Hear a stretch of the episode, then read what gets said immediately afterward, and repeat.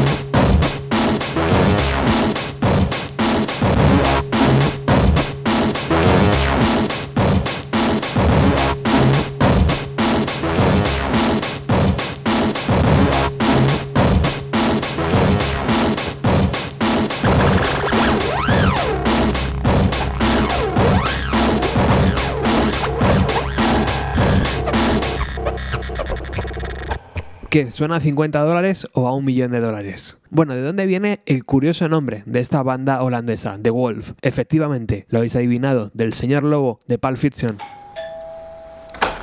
Usted es Jimmy, ¿verdad? ¿Esta es su casa? Exacto. Soy el señor Lobo soluciono problemas. Estos tres jóvenes que lanzaron su primer EP en 2008, cuando tenían 13, 16 y 17 años, tienen ya a estas alturas el culo pelado de hacer giras y se conocen en España mejor que muchos de nosotros. Y por cierto, volverán los días 20 de febrero en Madrid, 21 en Zaragoza y 22 en Barcelona. Ese EP de cuatro temas tenía ya una dirección muy clara y concreta de lo que eran y hacia dónde querían ir. Sonidos psicodélicos, grandes riffs de guitarra, órganos Hammond y enormes sonidos de tambores.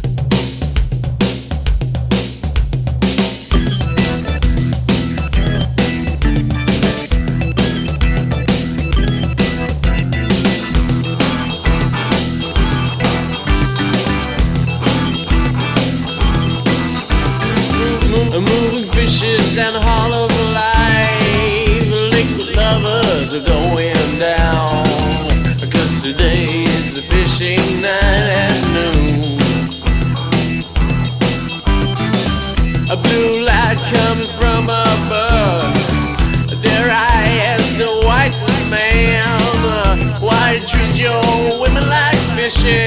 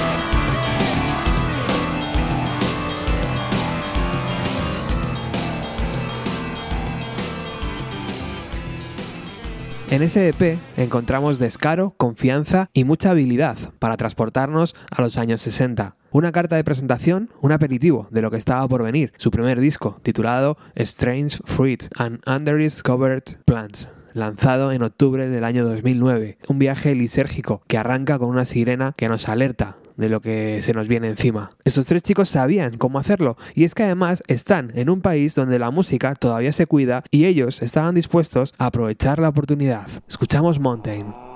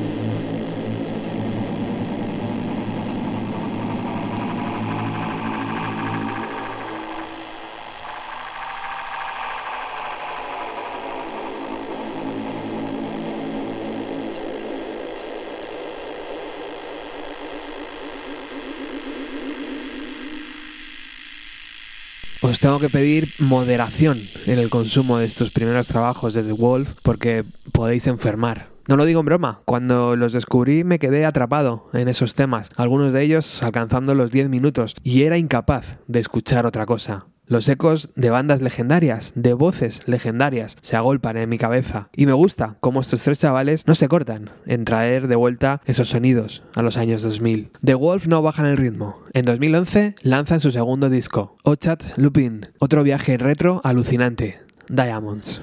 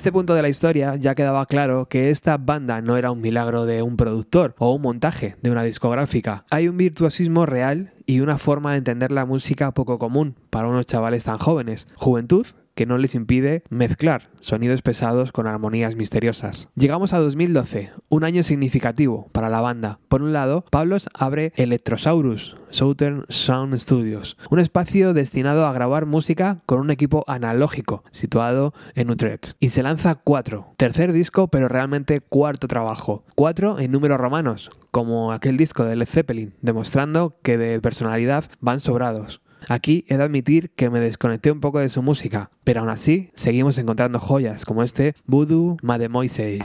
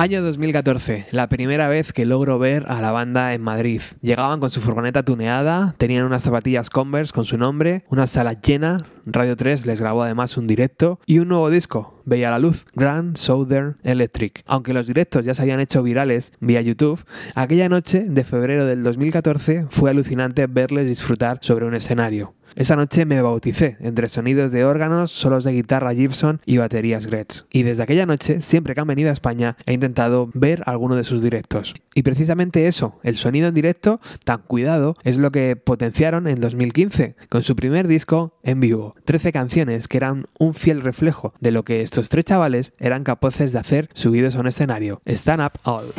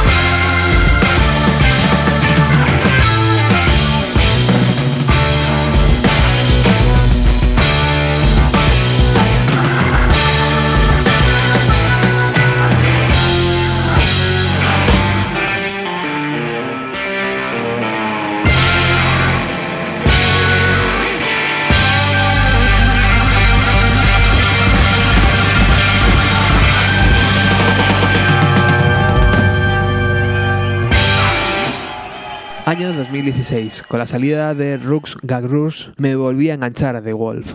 Datos así que me marché hasta Burgos, al local Estudio 27, para verles en abril del 2016. Creo además, si la memoria no me falla, que poco después esa sala tan maja cerró sus puertas. Aquel disco llevó a la banda por 10 ciudades de España en apenas 12 días. Recuerdo también hacerme una foto con ellos, que estaban súper majos con todo el mundo, firmando los discos, y además Pablos me regaló la púa con la que tocó aquella noche.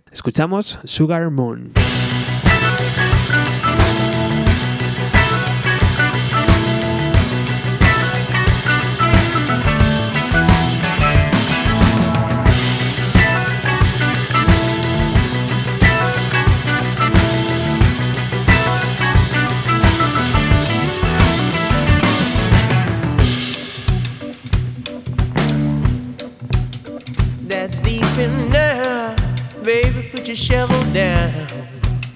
We can talk it over, over ground.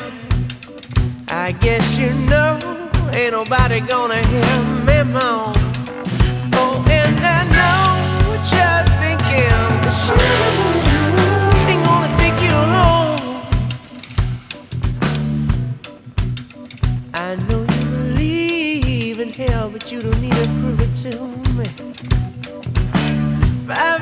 inside your heart, it's not a place I'd like to be. And I do believe in fury.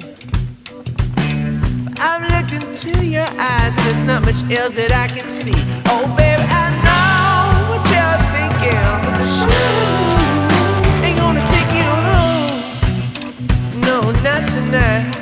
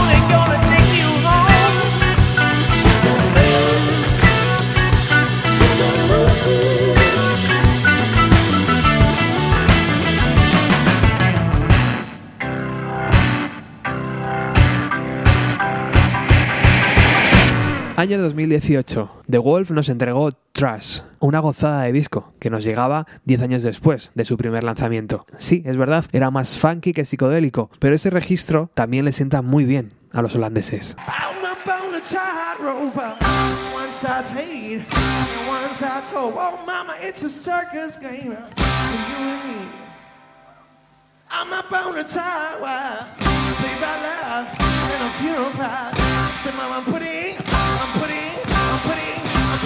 I'm putting, I'm putting, I'm putting on a little show for you to see. Oh, baby, I'll put on a show for you. If you put on a show for me. And I wanna take you there. I wanna take you there. I wanna take you there. I wanna take you there. Ah, mama, I wanna take you there. Before you can go to one and a two and a three. Uh,